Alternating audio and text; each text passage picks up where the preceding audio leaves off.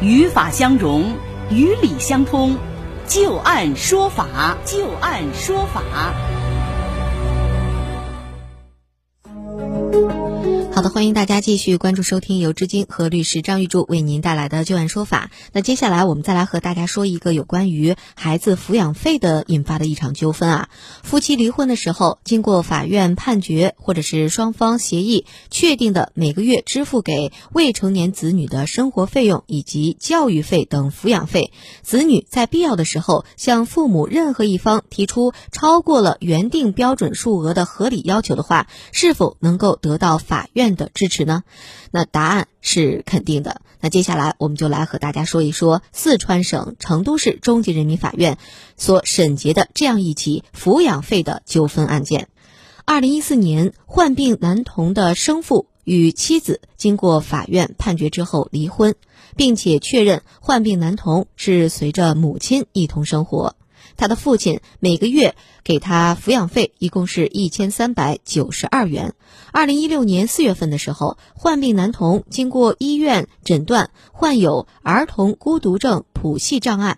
二零一八年八月份，成都当地的一家医院门诊是建议，除了服用相关的药物之外，这患病男童还需要通过康复训练来进行治疗。治疗期间共产生相关的费用一共是八点六万多元。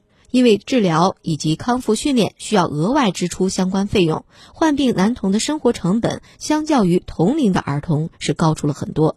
父母离婚判决确认的抚养费用已经不足以维持他现在的基本支出，因此患病男童的母亲作为他的法定代理人，代他是向法院提起了诉讼。要求提高他的父亲每月支付的抚养费的标准，并且由他的父亲要承担一半的治疗康复的费用。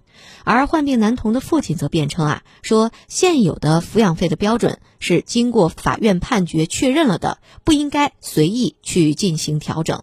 他还有一名未成年的子女是需要抚养的，目前的收入状况无法支付更高标准的抚养费。患病男童的母亲此前并没有就高额的治疗费用和他进行过协商，自己呢也不应该再承担这样的一笔费用。我们来看看法院是怎么看的啊？法院一审认为，关于子女的生活费和教育费的协议或者是判决，并不妨碍子女在必要的时候向父母任何一方提出超过协议或者是判决原定数额的合理要求。在这个案子当中，男童因为患病，在生活当中相较于一般的孩子需要更多的关爱和照顾，日常的开销也是显著的增加。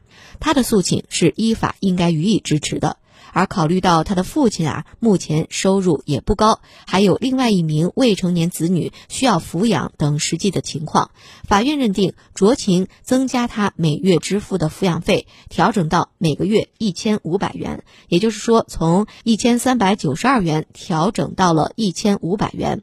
另外，支付目前已经支出的医疗费以及康复训练费的百分之五十，因之后的治疗和康复费用具有不确定性。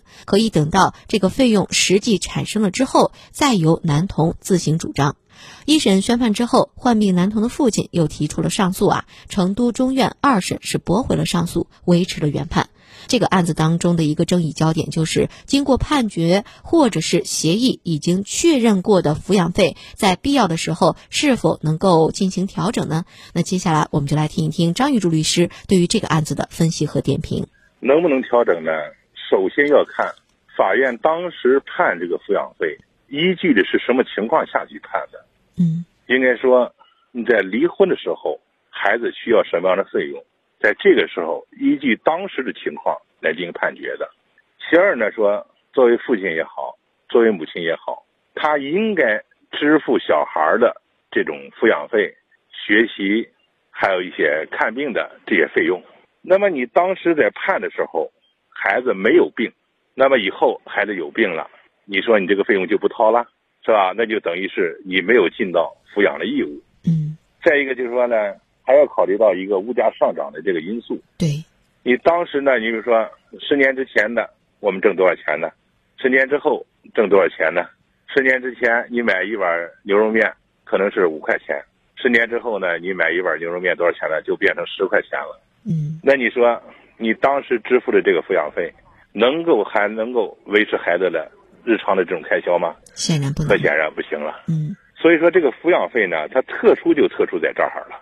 你当时判了这么多费用，但是并不妨碍以后呢，他要求提出再增加相应的这个费用。嗯因此呢，他说以前判了是多少了，现在你再增加，我不同意。这个呢是违反法律的规定的，他不给，应该说是不行的。嗯，那张律师一般判这个抚养费啊，他有没有一个什么标准啊？就比如说像这种有固定收入的这些人，他有没有说我这抚养费要占你这个收入的百分之多少？一般法院是怎么来掌握这个度的呀？一般呢，他是说占你百分之二十到百分之三十，是吧？多个孩子抚养呢，也不能超过人家百分之五十。嗯，像你不能说养一个孩子，人家自己就不生活了。是像这个案子当中，父亲他也说到了自己本身这个收入并不高，还有另外一名未成年子女也需要抚养，所以法院是不是在判决的时候也都会考虑他这些情况，是吧？对呀、你不能说为了养一个孩子，不管其他孩子，是吧？你这样判决的行吗？这样判决肯定也是不行的。嗯所以说，法院呢还得综合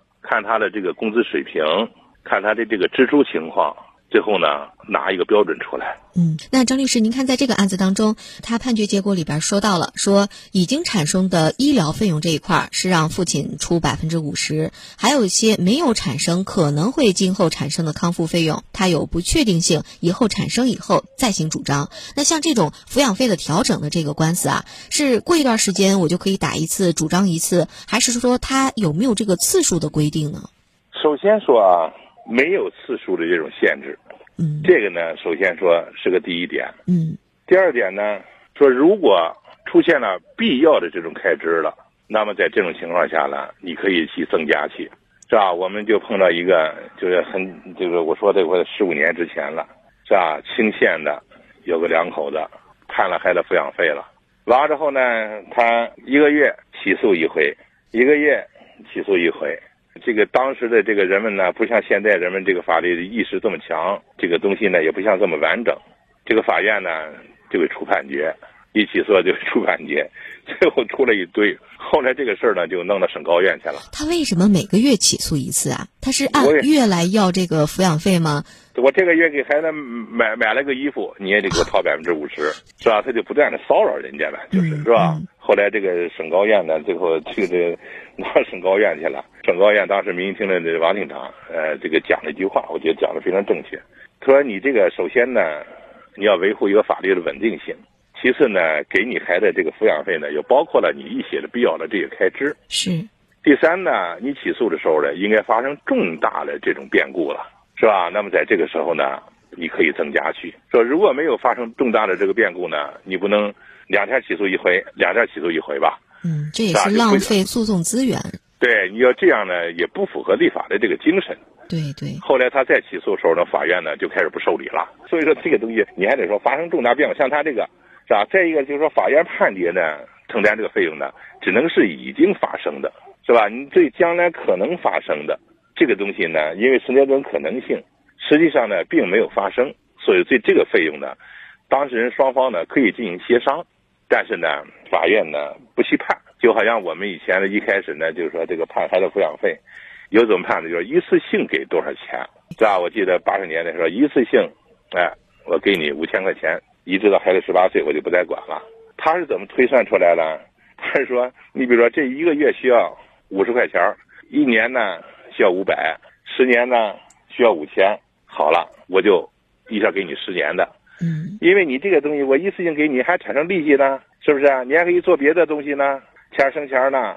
这十五年，我一次给你十年的，你同意不同意？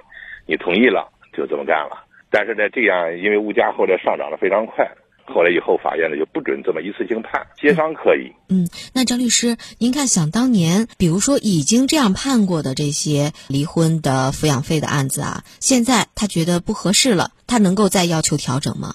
能要求，正因为是能要求，所以说呢，法院呢就不再会这么判了。法院就不再不再这么判了，就不允许法院这么判了。嗯所以说当事人在要的时候也都是一月一给了，嗯，一般的不带这么一次性给了。张律师刚才说到抚养费，还说到您一直在强调说有重大的变化的时候可以进行调整。这个重大的变化怎么算是重大呢？比如说我们这个案子当中，孩子由生病所产生的这个费用，这个肯定是一个重大变化。那如果要是孩子上学，比如说各个学校他可能的这个费用也不太一样，那我作为另外一方，对方。只要主张了这个教学或者说是教育上面的经费，我就一定要承担百分之五十吗？这个上学呢，应该说啊，是个什么？是个正常的人上普通的学校。嗯，你不能上贵族学校去，是吧？重大的变故呢，是孩子生活所必须的，对吧？你不能说我让孩子打高尔夫球去。那家伙一般家庭谁能干嘛承担得起啊？嗯，是不是啊？所以说那种贵族运动也不包括在这里还包括比如说有的时候学校组织孩子们进行一些游学，可能去的这个地方他的消费就比较高，这些都不可以是吧？这些都不可以，法院不支持，是吧？你所谓游学的这个不是说必须的，很多孩子人好多这个这个农村出来上清华北大，人家没有游过学，不也上清华北大了？多少游了学之后他也上不了清华北大，是吧？所以说还得生活必须的，超额必须的这个就不行。